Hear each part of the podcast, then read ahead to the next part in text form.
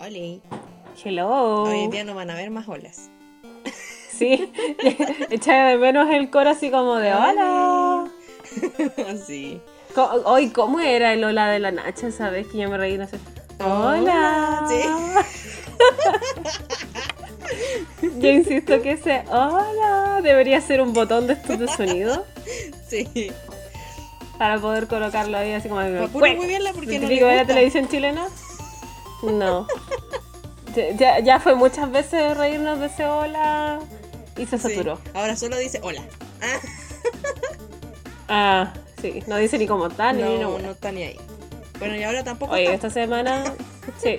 Ya, pero ya la noche no va a estar como en tres capítulos Ajá. más.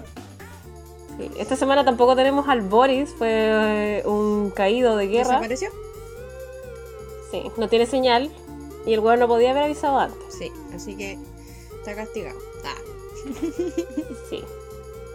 Sí, así que esto ya va a ser el show de comedia de dos payasos nomás, no de tres, ni mucho menos de cuatro. Estamos solamente la Claudia y yo. vamos a hacer el esfuerzo. ya, pero de todas maneras, eh, el tema de hoy día, yo creo que da lo mismo. Quien estuviera para comentarlo, lo vamos a comentar igual porque no hay nadie en este mundo que no conozca este tema. Sí, eh, eh, es, es total y completamente identificable, innegablemente. sí, es una experiencia trascendental en la vida de todo ser humano. completamente innecesario, pero También. Sí. desde cierto punto de vista. Pero para ponernos en contexto de cuál es el tema de hoy día, vamos a empezar con un chismecito que a mí me salió en la... En la, En la exclusiva. Sí, breaking news.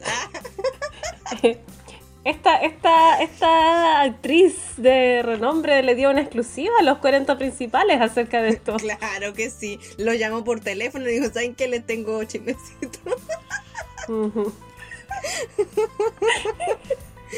Bueno, entonces el titular de esta, de esta gran noticia dice, el síndrome que podría retirar a Sandra Bullock como actriz. Yo cuando leí eso, yo dije, necesito, necesito leer este artículo fundamental para mi vida y eh, saber por qué se va a retirar si es una tremenda actriz. Y básicamente lo que explica el artículo muy eh, vagamente, porque no dice nada, es que, eh, bueno, la actriz estaba muy cansada, que eh, es- está analizando si se retira o no, como que va a descansar un tiempo, como que todavía no sabe si vuelve, pero la razón de esto es porque le diagnosticaron el síndrome de Bernout. Y yo dije, y como, ¿qué es eso? ¿Qué es eso? ¿El síndrome de cómo? ¿De cómo, Claudia? Be- be- no me hagáis repetirlo. No sé cómo se pronuncia. Open English. Burnout. Persuasion. Bu- burnout. No, no sé cómo se dice, pero se escribe Burnout. eso mismo. Pero es que yo no soy la bilingüe de aquí. Eh, da igual. La cosa es que en español simple se, eh, se conoce como síndrome del trabajador quemado. ¿Por qué quemado? Básicamente porque la gente explota. pero Claro. pero mm, hace referencia a eh, el estrés cronificado en el ámbito laboral. Entonces cuando yo leí, porque obviamente tuve que buscar qué es lo que era este síndrome, y me puse a revisar qué lo que era y cuál era su síntoma, yo dije, me voy a morir, tengo síndrome de Burnout. Burnout, Burnout. ¿Cómo se decía? Burnout. Eso. Ay, mira, acabo de, acabo de caer en la cuenta de lo que significa. Burn, espacio, out, podría ser. Claro, literalmente es como de, de quemado, casi, Ajá. de chamuscado Es que, ¿sabes casi. El qué? síndrome de los Yo lo estaba leyendo como si fuera un apellido. Por eso en mi mente no tenía sentido. Ah, ya, ya, ya. De Ah, Bernoulli. claro, algo así. Sí. Ojo, sí que tú hablabas de. Ya, quizá el, el- es, quizá es mejor de- definirlo como el síndrome de quemado más que de trabajador quemado, porque no solamente aplica eh, a trabajadores, también eh, yo sigo una, una coreana que vive en México, no Ay, sé si la ubican o la ubican, la chingo amiga. eh, y en Corea se habla harto de este síndrome del burnout por estudiantes, tanto escolares como, como universitarios, no solamente trabajadores de todo tipo de trabajadores, actores, actrices, trabajadores de oficina, em, de lo que sea. Eh, es una experiencia, por eso decíamos delante, trascendental. Y claro, como hace referencia a la cronificación del estrés, el estrés lo vivimos a lo largo de toda nuestra vida, básicamente. Entonces, eh, por eso aplica a cualquier otra etapa de la vida, no necesariamente como trabajadores. Claro. Entonces, eh, a modo personal, yo dije, esto lo tengo yo. Así que yo dije, tengo que hablar sobre esto. Ah. entonces, eh, dije, ya, bueno, entonces vamos a hablar sobre el estrés cómo nos afecta el estrés, qué es lo que es el estrés como definición y hasta qué punto podemos analizarlo. Y por supuesto vamos a partir con la definición biológica, porque a eso vinimos. Entonces, mm. el estrés, como biológicamente se ha definido como la desviación significativa de las condiciones óptimas para la vida. Como respuesta a dicha desviación se inducen cambios en todos los niveles funcionales del organismo, pudiendo dichos cambios ser reversibles o permanentes. Entonces aquí aplica para todos los seres vivos habidos y por haber, por lo tanto todos nos hemos estresado en algún momento. Obviamente esto tiene eh, diferencias dependiendo de a qué tipo de estrés nos estamos enfrentando. Pero empecemos por ver cómo afecta o qué significa el estrés, por ejemplo, para los animales. Yo quería hacer una salvedad, así antes, porque cuando tú estabas hablando de, de qué es esto, acaso lo tengo con el tema del burnout, la verdad es que igual ahí hay un, eh, uno dice a veces, no sé, pues estoy estresado o tal cosa, no sé, igual uno, uno usa a veces este tipo de palabras como bien eh, a la ligera quizás porque se han incorporado un poco en nuestro vocabulario del día a día, pero hay una diferencia entre estrés, ansiedad y, preocupación, o sea, son algunas cosas son más clínicas que otras, o, fisiológicas o, psicológicas, psiquiátricas. Eh, como que la, preocupación dentro de todo es normal el, estrés y la ansiedad, no, digamos que son anormales, igual son dentro de las cosas como normales que una persona le puede pasar, pero son otros niveles.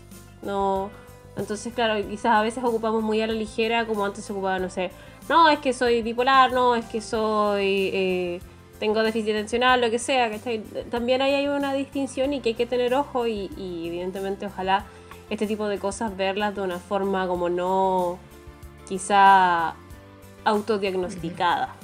Porque específicamente se tratar de ver a un, especialista en el tema te puede ayudar a sobrellevar mejor em, estos episodios, sobre todo con, el tema del burnout, que ya es una cuestión crónica, ¿cachai? O sea, eh, eh, es difícil un poco escapar las situaciones que te llevan a ese nivel de estrés, porque, o, o debería quizás ser más fácil escaparlo, pero pero uno no puede por el constante diario, así como el, el burnout de, del escolar, pues, ¿cachai? O sea, no, no, podéis dejar de ser escolar en, educación eh, secundaria, a lo mejor si podéis dejar de, de ser eh, eh, estudiante universitario, pero ¿cómo nivelar ahí?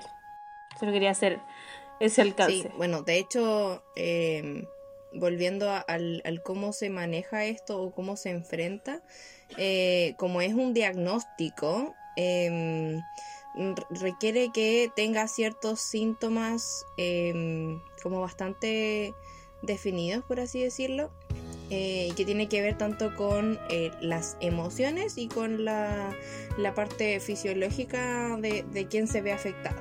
Pero eso lo vamos a ver en detalle un poquito más adelante cuando, cuando veamos cómo nos afecta directamente a nosotros. Claro, porque justamente la Claudia recién había tratado de, antes de que yo me desviara del tema, de hablar del tema de los animales, pues, porque dio la definición biológica y precisamente hay una diferencia entre la terminología como de estrés psicológico y el estrés biológico que, em, eh, vuelvo a repetir, es una desviación significativa de las condiciones óptimas para la vida. Y eso es como bastante de de libre interpretación porque precisamente los animales, el estrés, eh, eh, es un mecanismo de defensa frente a varias situaciones que requieren que estos organismos sean adaptables. Entonces, sacas al organismo, sacas al, organismo no solamente al animal, sino que al, sistema, al funcionamiento de este animal, del ritmo al que trabaja de forma natural, por, procesos de, interacción con otros factores con el, con el ambiente y el nivel obviamente al que este estímulo en el fondo va a ocurrir o este cambio del ritmo va a ocurrir depende de la tolerancia que tenga el individuo de forma individualmente y que va a depender de, la genética, de, qué tan eficiente es su metabolismo, su, su mecanismo de respuesta frente a, a estos agentes externos que son agentes estresantes o estresores. Y no sé, como, como modo de ejemplo, las principales situaciones estresantes que viven los animales son, por ejemplo, encontrarse con, con un depredador. Claro. Por ejemplo eh, el, encontrarse con un depredador genera toda una cadena de reacciones en un momento, en, lapsos súper cortos, como de, liberación de adrenalina. Por ejemplo, somos una, una gacela en la sabana ahí en medio de la película del Rey León. Y cuando la gacela ve que una leona la está acechando, se tensionan los músculos, eh, las glándulas suprarrenales empiezan a sintetizar cortisol que es, el, es un anabolizante que hace que el cuerpo rinda mucho más. Así como, como dicen, el gordo así como que la gente corre así como que corre caminos, cuando en realidad como que tu rendimiento normal es bastante más bajo que eso, o no sé, rompen eh, objetos que quizás con la fuerza que tienen común y corriente no lo tendrían. Ese tipo de cosas, así como instinto de madre leona. Claro, como cuando Edward eh, detiene la camioneta le dice que es adrenalina. sí, sí, sí, sí, claro. Muy lógico. Eh, pero el fondo como que hace como que...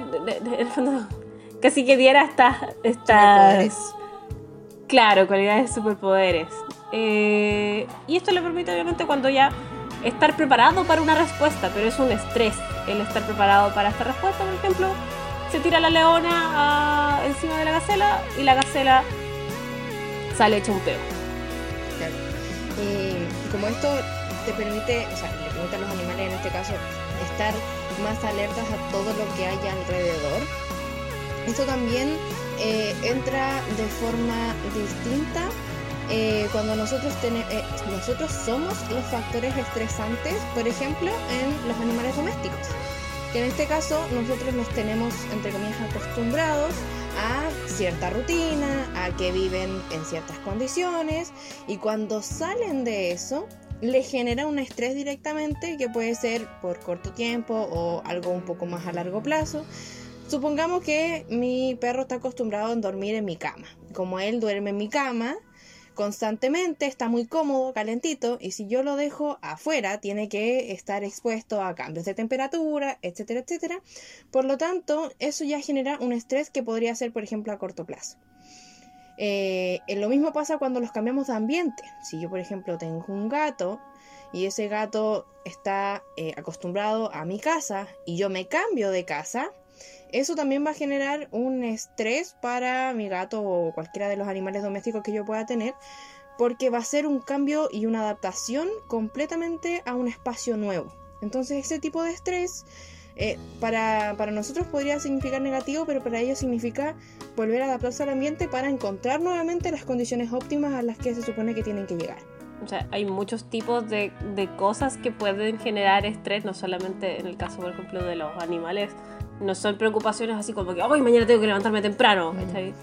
Eh, son cosas más situacionales, son escenarios distintos pero así como también dependen de muchas cosas, también la, la respuesta del estrés, o la, o la respuesta, sí, la respuesta del estrés, depende de muchas cosas, como por ejemplo, decía anteriormente, los factores genéticos, porque la respuesta del organismo, de la fisiología, del metabolismo, etc., va obviamente a variar en función de cuál va a ser la diversidad genética o la variabilidad genética que tiene un organismo.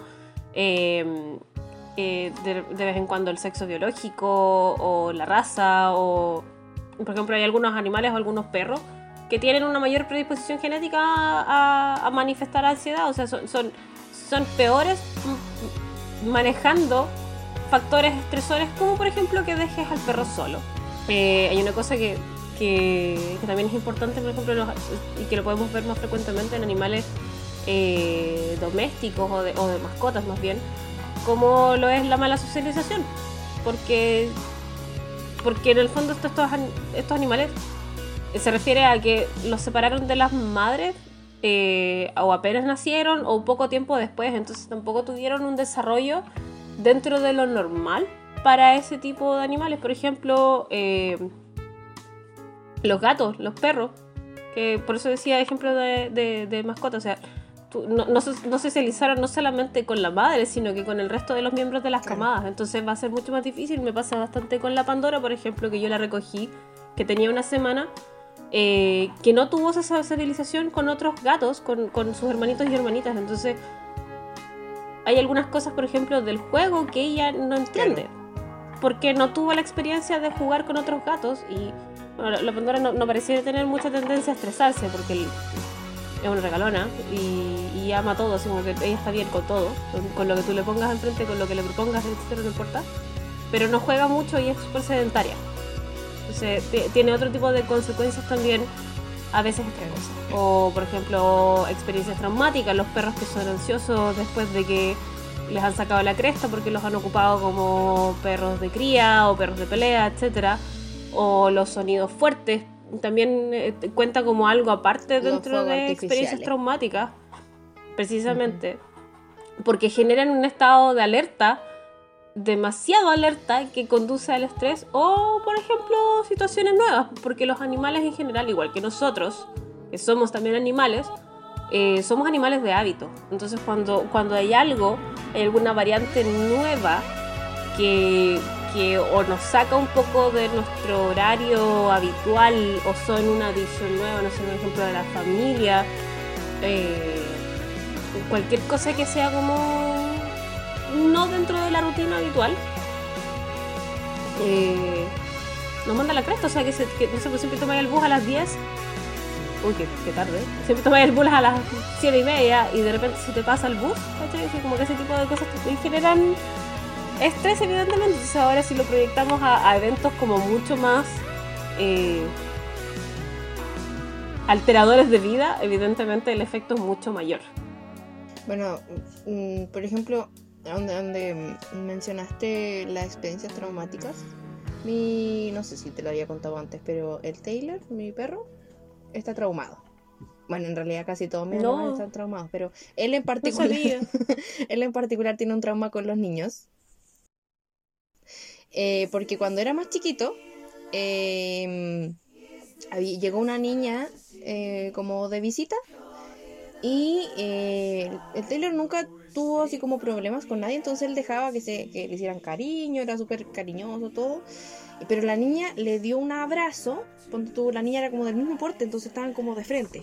Entonces, pero era chiquitita. Uh -huh. Entonces lo abrazó muy fuerte y le apretó el cuello y el Taylor se asustó y eh, obviamente como que reaccionó y como que se puso a ladrar y a, como que casi que no la mordió, pero como que le dio como el, el salto.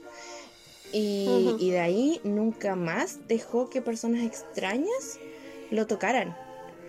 Eh, y de hecho la, la Cata, la primera vez que eh, nuestra, nuestra community manager, la primera vez que fue a mi casa y conocí al Taylor, yo le dije, al Taylor no le hagas cariño porque te, porque reacciona mal y te puede morder. Y la gata dijo, ay, no, no sé, no sé, no sé. Y dijo, ya, bueno, ya. Y resulta que le hace cariño y el Taylor la mordió. Y entonces eh, es súper reacio a, a, contacto externo desde ese momento.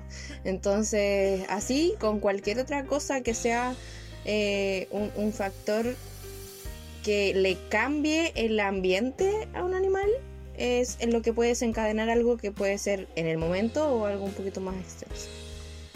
Claro, permanente, como decías anteriormente. Eh, pasando a otro lado también, como de la biodiversidad, las plantas también reaccionan al estrés, no de la forma quizás en que uno lo concibe, porque, no sé, no, no, no se expresan, no se comportan de la misma forma en que lo hacen eh, los animales o los animales humanos, pero, pero sí tienen respuestas al estrés, como por ejemplo eh, el estrés por temperatura. O sea, la, la, planta así como que a todos nos ha pasado que, ay, se me muere mi planta. Eh, que, que, la tengo adentro, que la tengo afuera, ¿dónde la tengo? ¿En, en, qué parte está como bien? ¿En qué parte crece tranqui mi planta? Eh, las altas temperaturas generan daños fisiológicos, metabólicos importantes dentro de las plantas y las bajas temperaturas también. O sea, con unas temperaturas decaen y con las otras simplemente no crecen, se estancan y terminan muriendo. Lo mismo pasa por ejemplo cuando les falta o les, o les sobra eh, luz. También influye dentro del crecimiento. Eso también es una respuesta al estrés, porque insisto, el, estrés como concepto es aplicable en, mucho, en muchos aspectos, no solamente en el psicológico. En este caso sería como dice la definición biológica, un cambio a lo que está como normalizado o, más normal en el ambiente, en este caso para condiciones óptimas para la vida, por favor. Exacto. Tenemos también otros tipos de estrés que pueden afectar a las plantas, como es el caso, por, por ejemplo, de cuando son afectadas por infecciones, patógenos, plagas o virus, y que por supuesto que son un ataque directamente a cada uno de estos organismos y que pueden limitar o afectar el crecimiento, el desarrollo. Y para esto, la respuesta que pueden dar generalmente algunas plantas es generar eh, algunos químicos, metabolitos secundarios, por ejemplo, como mencionábamos en el capítulo anterior, si no me equivoco. Sí. Eh, que son como la respuesta a esto para tratar de combatir este estrés, que sería como algo un poquito más directo.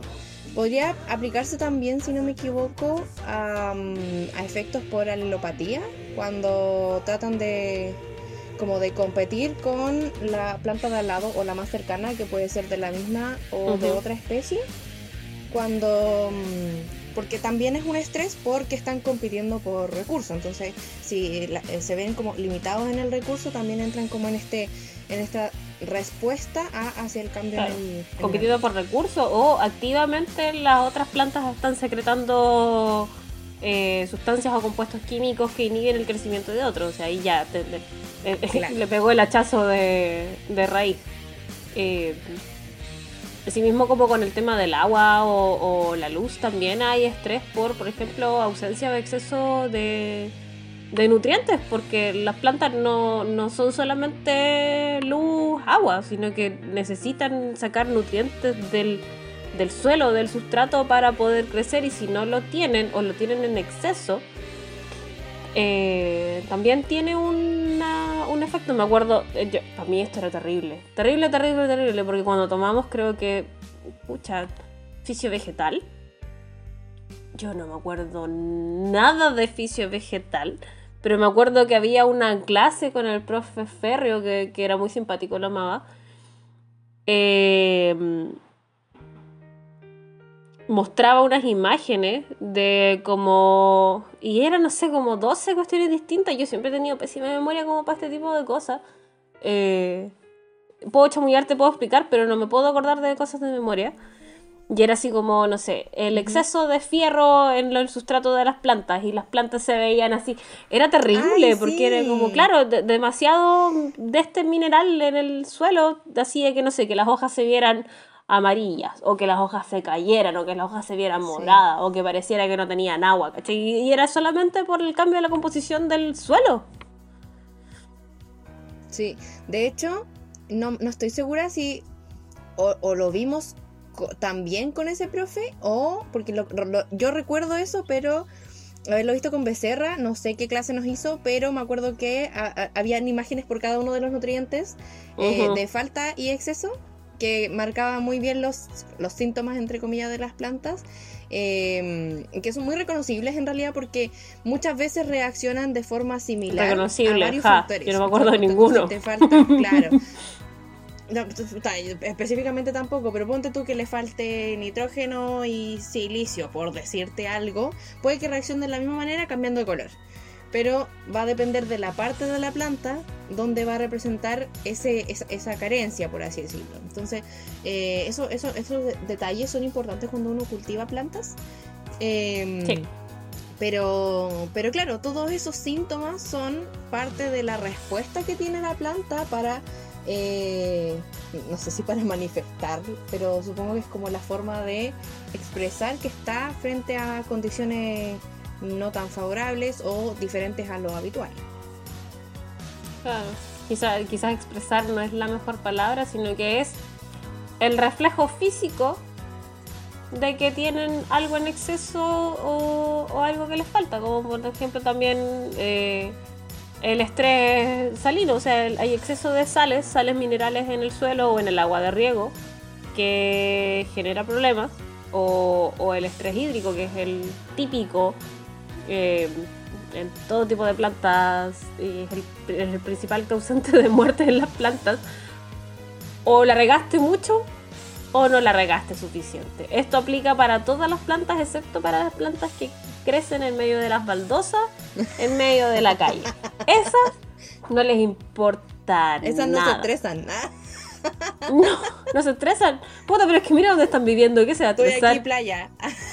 sí, crece, creciendo como en 5 gramos de tierra. Nada más.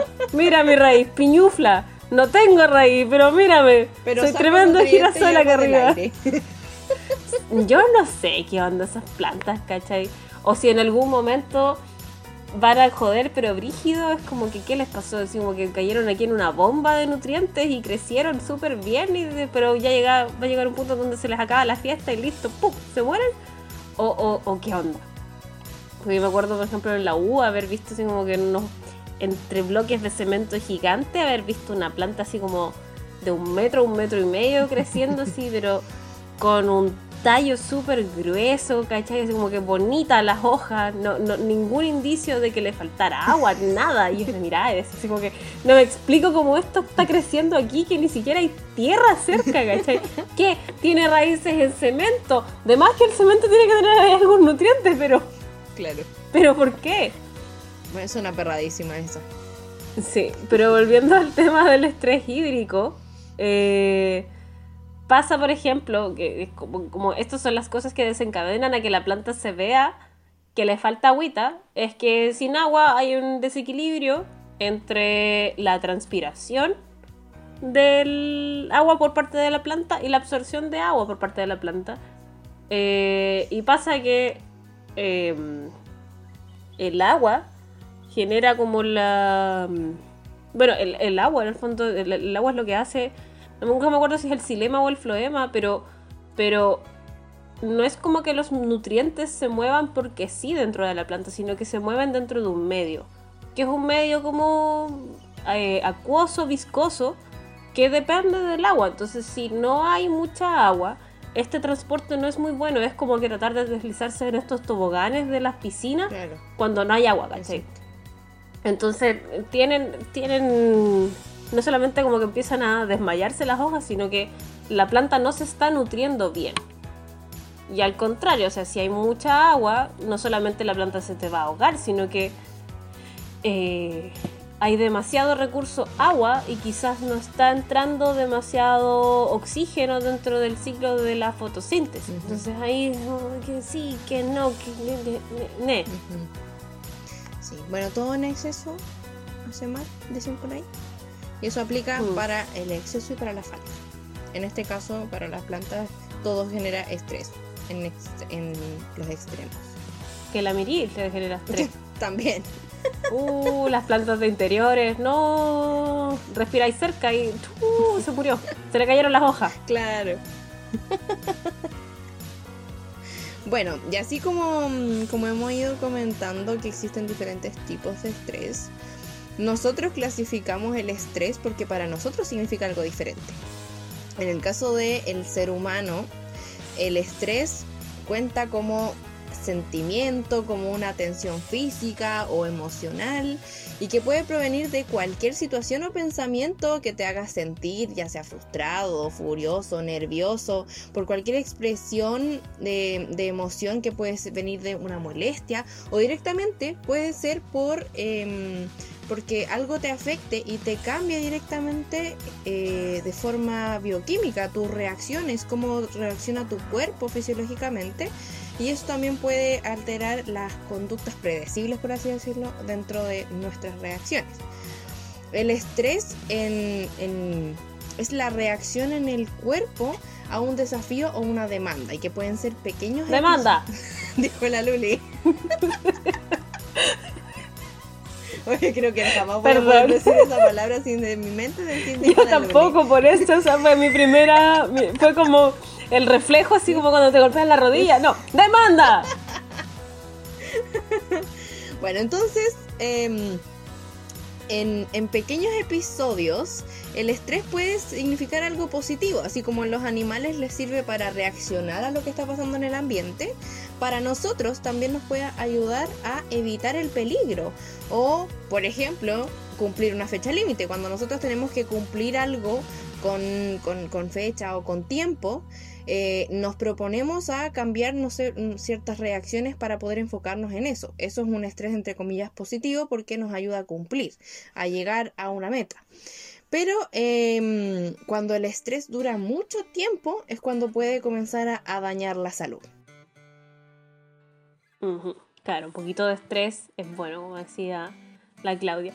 Y en realidad hay, hay que marcar una diferencia en dos términos como en los que se descompone, entre comillas, el estrés, porque está el eustrés, que se podría clasificar como un estrés positivo, porque, porque claro, como con el tema de la gacela que damos el ejemplo antes, o, o, no sé, pues que te hace concentrarte más, que te hace trabajar mejor porque hay hay un objetivo en mente. Y el distrés, que es el estrés negativo, que tiene evidentemente consecuencias que pueden ser absolutamente devastadoras para una persona. Entonces, particularmente el eustrés puede ser la ansiedad o el nerviosismo que, que podemos experimentar a la hora de que nos tenemos que rendir alguna prueba, un examen, algún evento importante cuando tenemos demasiado trabajo acumulado y, vemos así como que, no sé, escribiste tres palabras y pasaron eh, tres horas en tu informe, o cuando estamos apurados para tratar de llegar a algún lugar y, se nos está yendo la micro, tensionamos todo el cuerpo porque no sé, tratamos de caminar más rápido para agarrar la micro, qué sé yo. Hay muchas situaciones eh, cotidianas que nos pueden propiciar eh, tener es eustrés en el fondo, más que estrés mismo, es eustrés. Y, y, lo ideal es que este estado obviamente no nos comprometa o no interfiera en cómo hacemos nuestra vida de forma cotidiana, o sea, que no nos afecte más allá de, del momento y mucho menos que nos, que nos quite la alegría de las otras situaciones o de otras actividades que en las que, en las que somos felices, en las que nos genera placer. Eh, por estar, no sé, pensando o, estar estresado por otras cosas. O sea, hay gente que siempre está estresada, como que tú los veis que están como en un ambiente súper grato o, en una situación súper agradable, pero que siempre están estresados, así como que siempre tienen alguna preocupación o algo en mente, así como que no, no sé, como que el mundo se fuera a acabar, casi así. Sí. De ahí es como eh, sería ya denominado el 10-3 porque eh, generalmente está propiciado por situaciones externas a una persona que pueden ser generalmente también hechos negativos como no sé una dolencia porque se te murió alguien puede ser acoso en el trabajo eh, qué sé yo por ejemplo cuando se muere una mascota eh, que son cosas que te suceden y que no se te van a pasar de un momento a otro porque te afectan de forma directa. Entonces Puede ser por una razón directamente, como que te pase algo, pero también hay eh, situaciones de distrés donde no hay motivos aparentes. Simplemente estás estresado porque sí. Entonces, eh, considerando que estos son como los términos clínicos que se ocupan en, todo el área de la salud para definir los tipos de estrés a los que podemos estar enfrentados, lo podemos ver de una forma un poquito más sencilla, algo como a lo que nos podemos referir de forma un poquito más cotidiana, que sería, por ejemplo, ver el estrés como estrés agudo o estrés crónico. Y el estrés agudo hace referencia, como mencionábamos antes, a algo que es a corto plazo, que desaparece rápidamente. Como por ejemplo cuando, qué sé yo, cuando peleamos con el pololo. Peleamos un rato, pero después eso ya pasó. Entonces el estrés... Supone. Claro, estamos hablando de una relación sana, normal, con terapia de fondo. que no existe, básicamente. Claro. Pero pongamos el ejemplo ideal.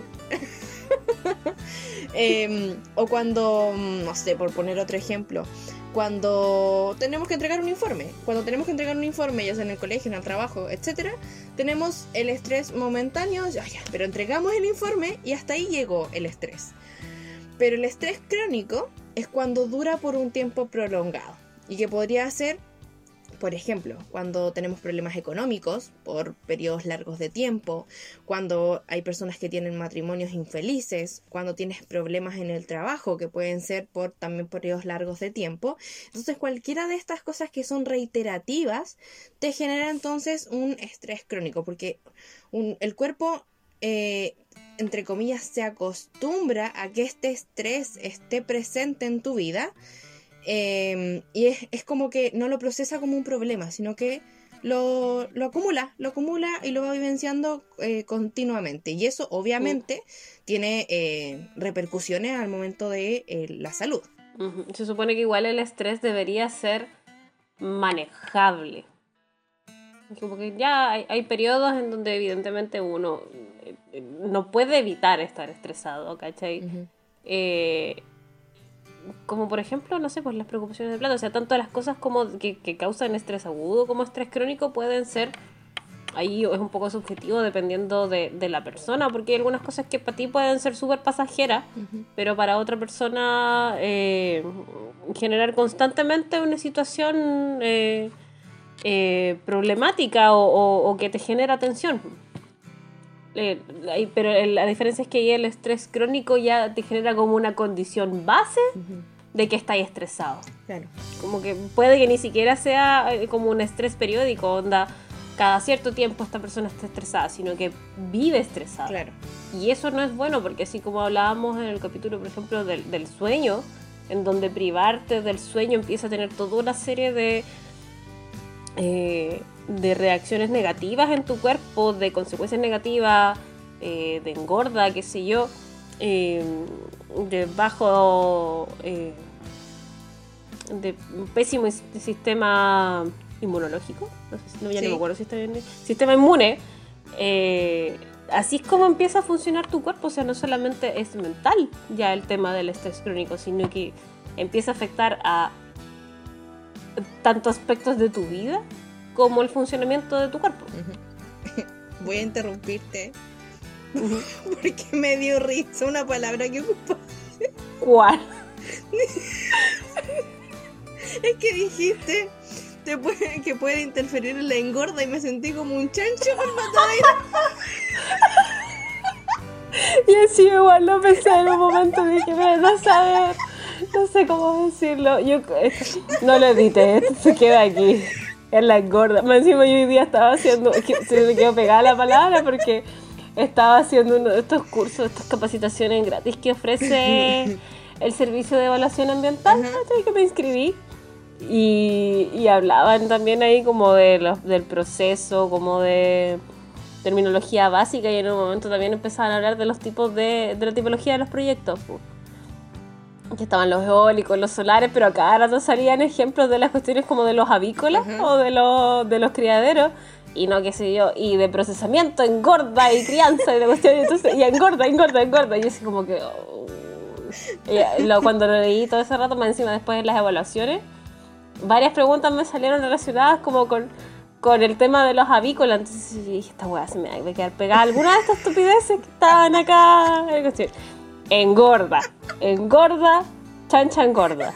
Ahí está. Es que te juro que me vi colgada de las patas. Pero Claudia, ¿qué que te estás imaginando? Ay, Dios mío. Con el tubito enchufado en la boca le están dando semillita.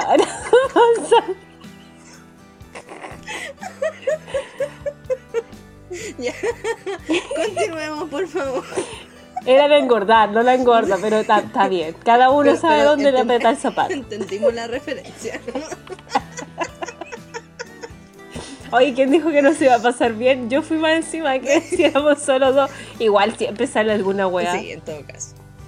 Demanda. Ya, entonces como estábamos mencionando que podía causar engorda en, o, otro, u otros cambios físicos, tenemos que saber cómo reacciona nuestro cuerpo cuando está sometido a estrés. Engorda. Engorda. Entre todas las cosas, engorda. Exacto, sí. Eh, pero esto eh, pasa porque al estar sometido a estrés se libera diferentes tipos de hormonas. Estas hormonas hacen que el cerebro esté más alerta, causa que los músculos se tensionen, aumenta el pulso y a corto plazo estas reacciones son buenas porque por ejemplo si nos asaltan nosotros corremos. Por ejemplo, y eso nos hace estar más alertas, entonces e, eso sería una reacción buena. Si nos asaltan corremos. No sé, nunca me, nunca me han asaltado, gracias a Diosito. Yo creo que uno queda ahí congelado, pero tenso, así como atento. bueno, bueno. No, porque me decía, como están las cosas ahora, te tú, tú corrí y ya te, te mataron. Ay, ayuda Latinoamérica. Eh...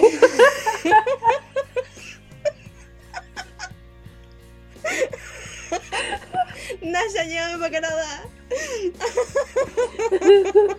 Bueno, si se muere, igual le robaron un celular allá, así que qué tanto.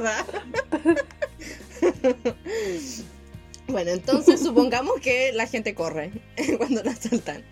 Eh, entonces podría estar en este caso como más alerta. Pero cuando este estrés es crónico, el cuerpo se mantiene en alerta cuando no hay peligro. Y esto en el tiempo trae problemas de salud, que pueden ser, por ejemplo, la presión arterial alta, insuficiencias cardíacas, diabetes, obesidad, depresión o ansiedad, problemas en la piel, acné, eh, problemas menstruales o también pérdidas de cabello. Y eso...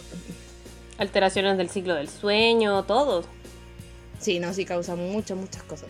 No contando entre eso, obviamente, los problemas personales también que te genera, como con la relación con, con los pares, contigo mismo, de autoestima, eh, relaciones laborales, familiares, de pareja, todo así como que al final es, un, es un hoyo negro que arrastra un montón de cosas. Claro, y eso tiene mucho que ver porque claro, como tu cuerpo no está trabajando bien, tu cerebro tampoco funciona bien, por lo tanto dejan de funcionar ciertos elementos que te hacen mantener tu estabilidad. Y eso entonces repercute en la parte emocional, pero también en el sistema inmune.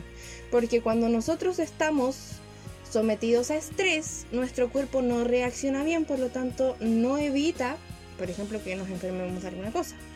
Y bueno, el estrés puede causar, pero caleta de, síntomas, en el fondo son síntomas del estrés, eh, que a veces no son quizás tan identificables por nosotros, porque si tenéis uno o dos de estos síntomas, eh, a lo mejor no son motivo de alerta y, y, pasa piola. Eh, pero ya acumulativo igual hace falta como un trabajo como interior o, retrospectivo o quizás que alguien externo te diga, ya sea un profesional o alguien cercano a ti te diga así como que, oye, quizás puedes estar estresado porque tiene síntomas físicos y emocionales.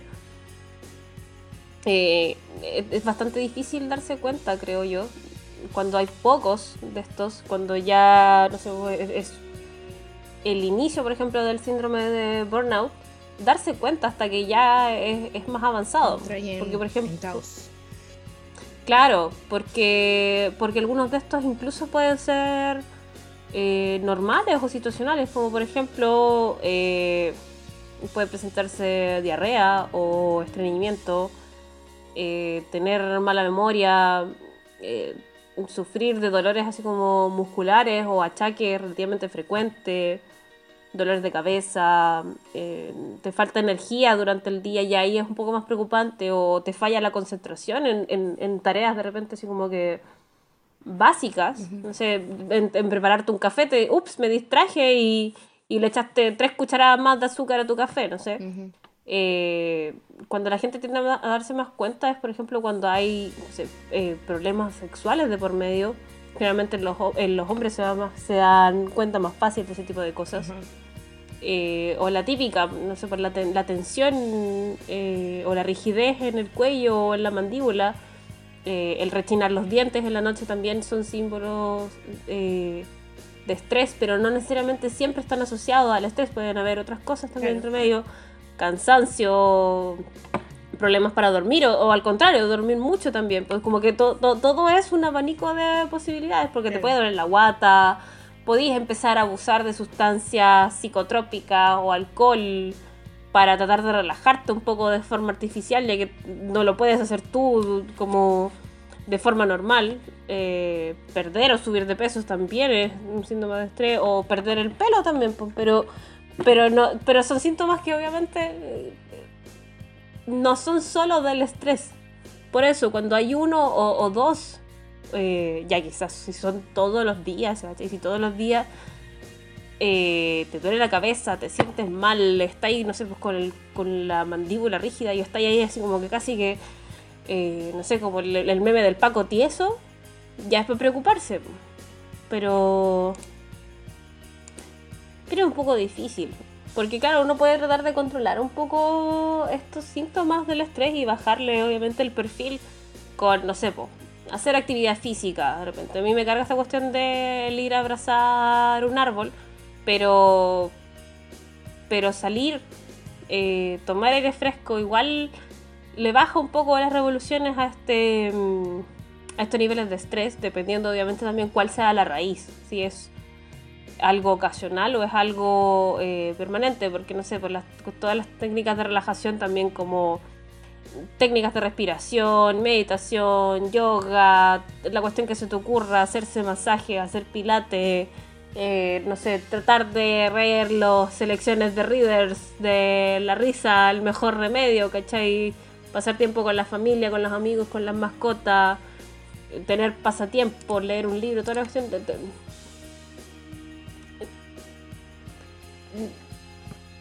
Hay que ver cuál es el problema de fondo. Y a veces no es fácil manejarlo eh, de forma personal.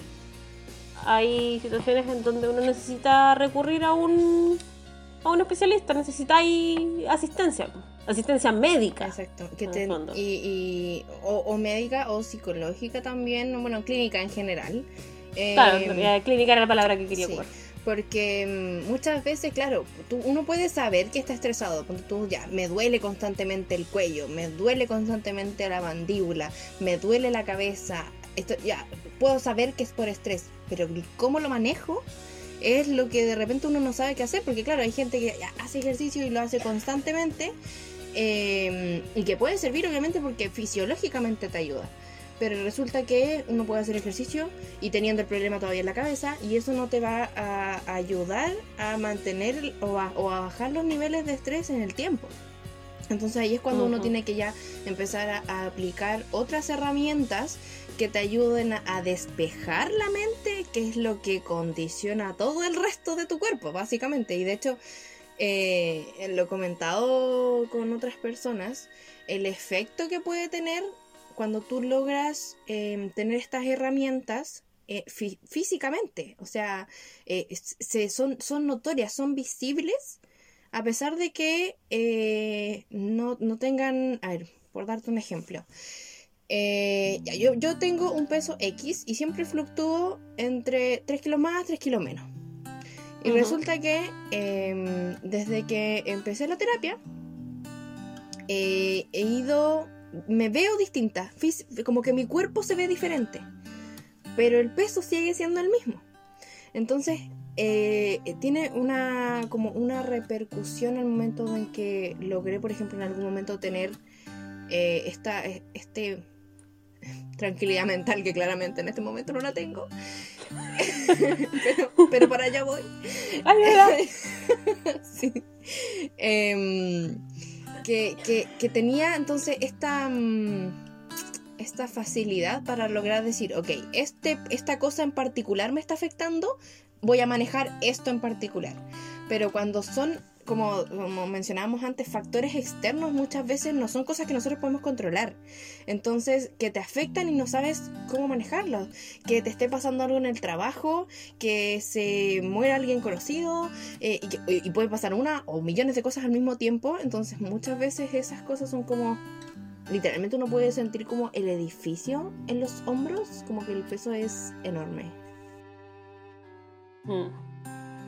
Y a veces es difícil, o sea, hay, situaciones en las que, por ejemplo, no podéis salirte de ahí, ¿cachai? Cuando hablamos de, del burnout particularmente, no sé, por ejemplo, en, en Corea o en muchos, no sé, estudiantes secundarios, universitarios, en donde la presión es tanta, es una imposición social, ¿cachai? O sea, es un problema sistemático y social, en donde es difícil salirse de...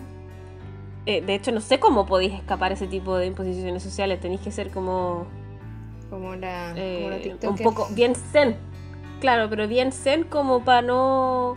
Porque obviamente también es una cuestión en esos casos cultural, ¿cachai? O sea, si toda tu cultura apunta a a no sé, no estar esclavizado por la pega, pero, pero no sé, pues estos huevones duermen como cuatro horas y trabajan como 18 horas al día, ¿cachai? En varias de los, en varios eh, niveles laborales.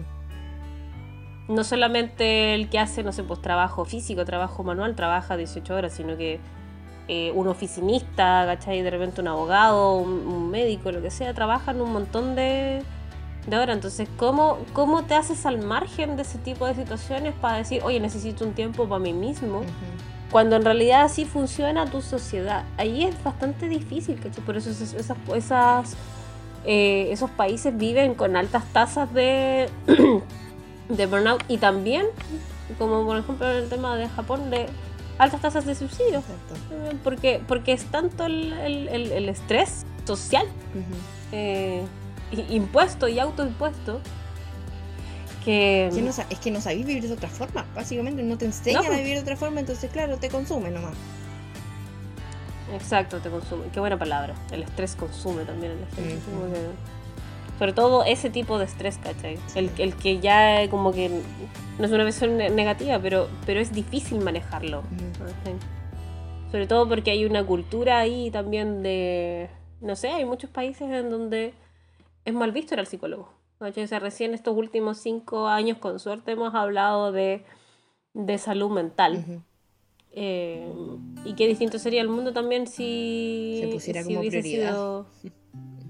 Claro, que se trabajara en ello, o que, o que por último que hubiera una arista de, implementación dentro del, de los programas de estudio, ¿cachai? Tanto no sé, en básica como en media, en la universidad, como acompañamiento laboral también.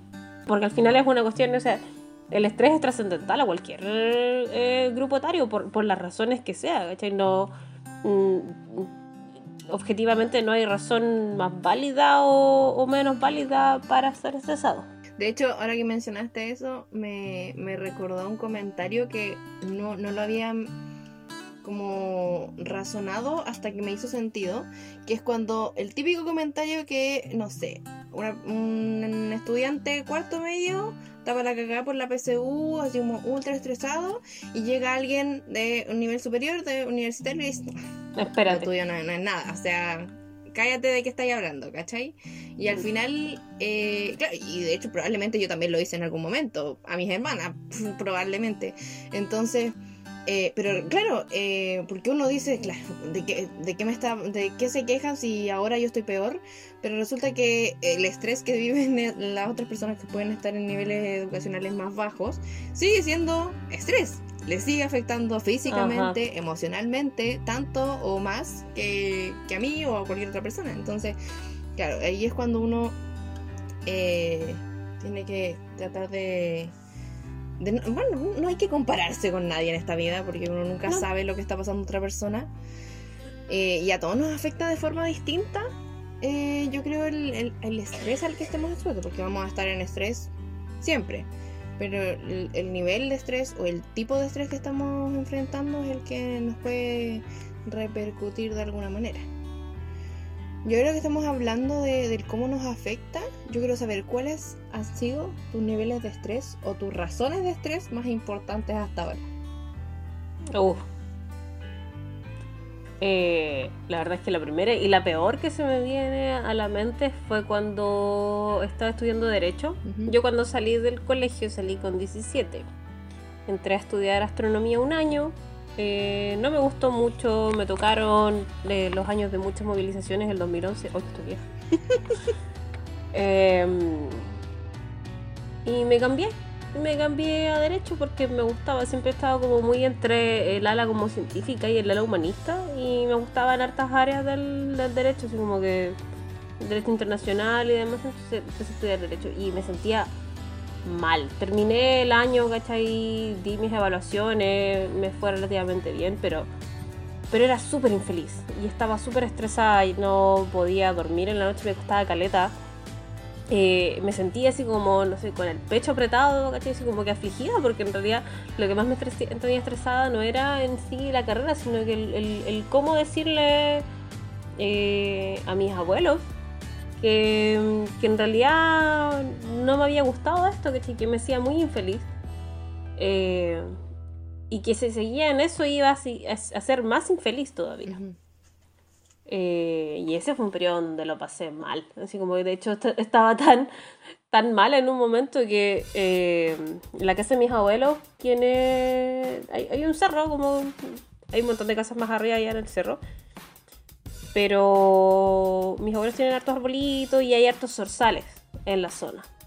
Y resulta que los zorzales empezaban a cantar como a las 4 o 5 de la mañana uh -huh. y yo a esa hora todavía estaba despierta. Oh. Y, y, cuando escuchaba todos los días, no sé, tiene que haber sido como una o dos semanas en donde fue el, como lo peor que me sentía. Escuchaba a los zorzales cantar, ¿cachai? A las 4 o 5 de la mañana y más estresada me sentía. Por no estar durmiendo. Por no estar durmiendo, ¿cachai?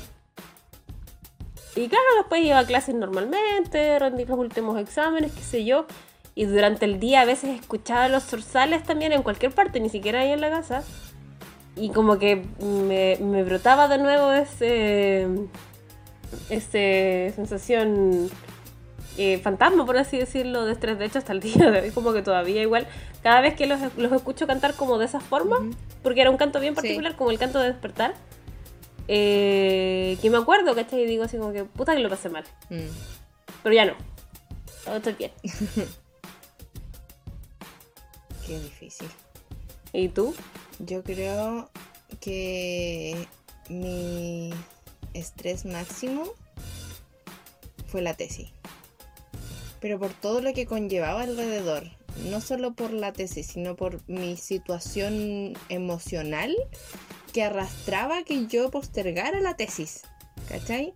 Porque, ya, ese círculo vicioso negativo. Sí, porque yo así como si lo miro para atrás, mi tesis no era difícil. Eh, y la podría haber hecho tranquilamente, sin estrés, pero todo lo que había alrededor, sí, sin contar la pandemia, porque la pandemia ya eh, eh. hizo que todo se hiciera más largo, eh, fue un eterno ciclo de procrastinación que podría haber evitado si hubiera tenido las herramientas en el momento, pero claro, eh, cuando, cuando, cuando entré en razón, por así decirlo, no fue porque yo me diera cuenta, o sea, obviamente estaba muy estresada y irritable y me dolía la cabeza todos los días. Yo tiendo a tener dolores de cabeza de forma genética. Entonces, para mí tener dolor de, dolor de cabeza es muy normal. Pero cuando ya es muy constante, yo no me doy cuenta, pero el resto sí, porque claro, cuando yo estoy con dolor de cabeza, me pongo más irritable, me pongo mañosa, no quiero nada, que apagar la luz que no sé qué. Entonces, eh, repercute en, en la gente que está alrededor mío. Entonces ya yo explotaba por cualquier cosa, me ponía a llorar eh, de la nada, así como me hacía un plan específico en mi mente y no funcionaba y explotaba, entonces era como um, todo muy grande, todo se veía así como muy grande, muy pesado, muy lejano. Y, y claro, ahora mirando para atrás es como si, si lo pasé mal, o sea, de hecho, cuando cuando estuve como en el, en, en, el máximo fue cuando me vi con el plazo encima. Ah, pero que... y, y no tenía nada.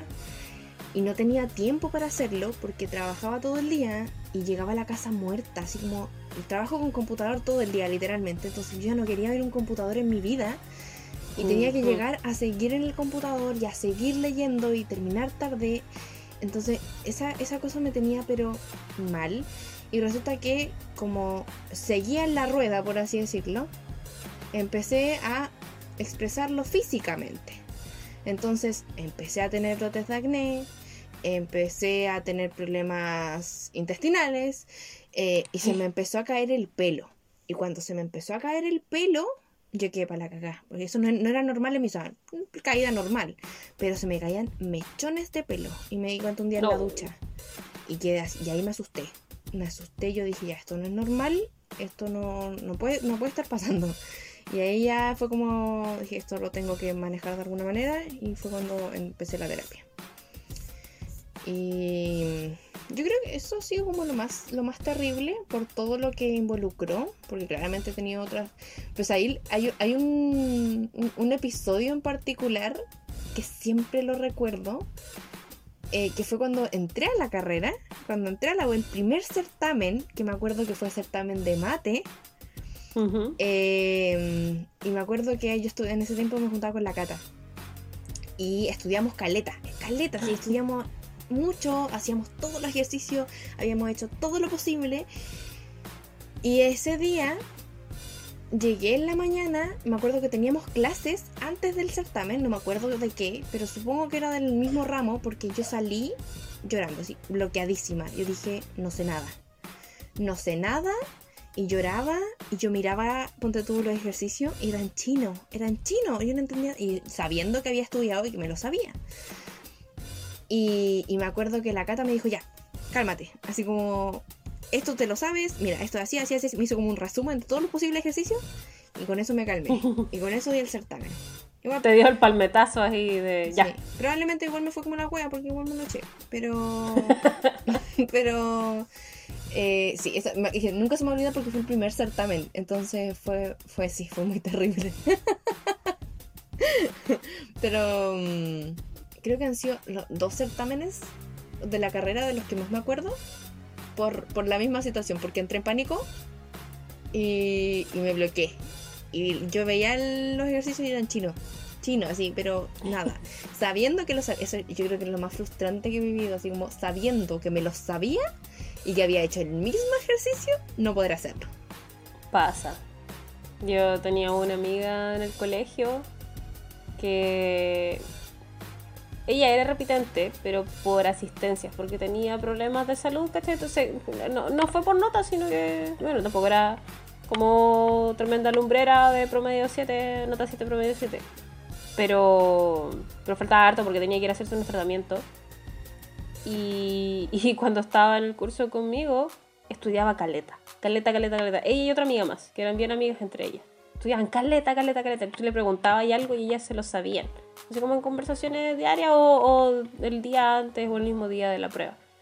Y resulta que les pasaban la prueba y absolutamente se bloqueaban por puro estrés del momento, porque ni siquiera estaban estresadas, de hecho, antes de la prueba, sino que apenas les entregaban la, la prueba era el estrés de ya no sé, como que tengo todo este conocimiento contenido aquí en mi cabeza como un globo y lo acabo de hacer estallar, pero no nada de lo que salpicó de este globo llegó a la prueba. Ujú. ¿Cachai? Todo salpicó alrededor, menos en la prueba. Entonces ya no sé nada, ya no me acuerdo de nada. Pandora, córtala. Está sillón. Estas otras tres nada más. Aquí, te voy ando destruyendo, destruyéndolo todo. Destruyendo vínculos familiares, destruyendo las cosas, todo, Pandora, todo. Ay, si el otro se estresa y se mea. ¡Ay, me estreso, me meo!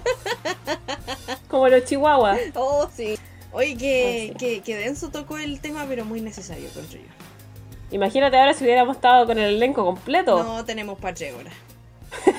Contando, Tres capítulos. Contando que Ya, pero hubiéramos dejado un. un Continuará. Una, claro, parte 1, parte 2, parte 3, parte 20. El estrés parte de mi vida. 21. Oh, ya. Entonces, para la, la próxima vez vamos a hablar de las soluciones a esto. Vayan a terapia, por favor. y todo lo que ustedes crean que puede ser de repente terapia complementaria. Si tener la velita ahí con el aroma, tú crees que te desestresa, dale, o sea, cada uno tiene su estrategia. Sí. Mientras eso no te impida avanzar. Exactamente. Así que vamos a terminar por hoy día, porque es tarde, porque hay que dormir para evitar el estrés, Sí. por favor.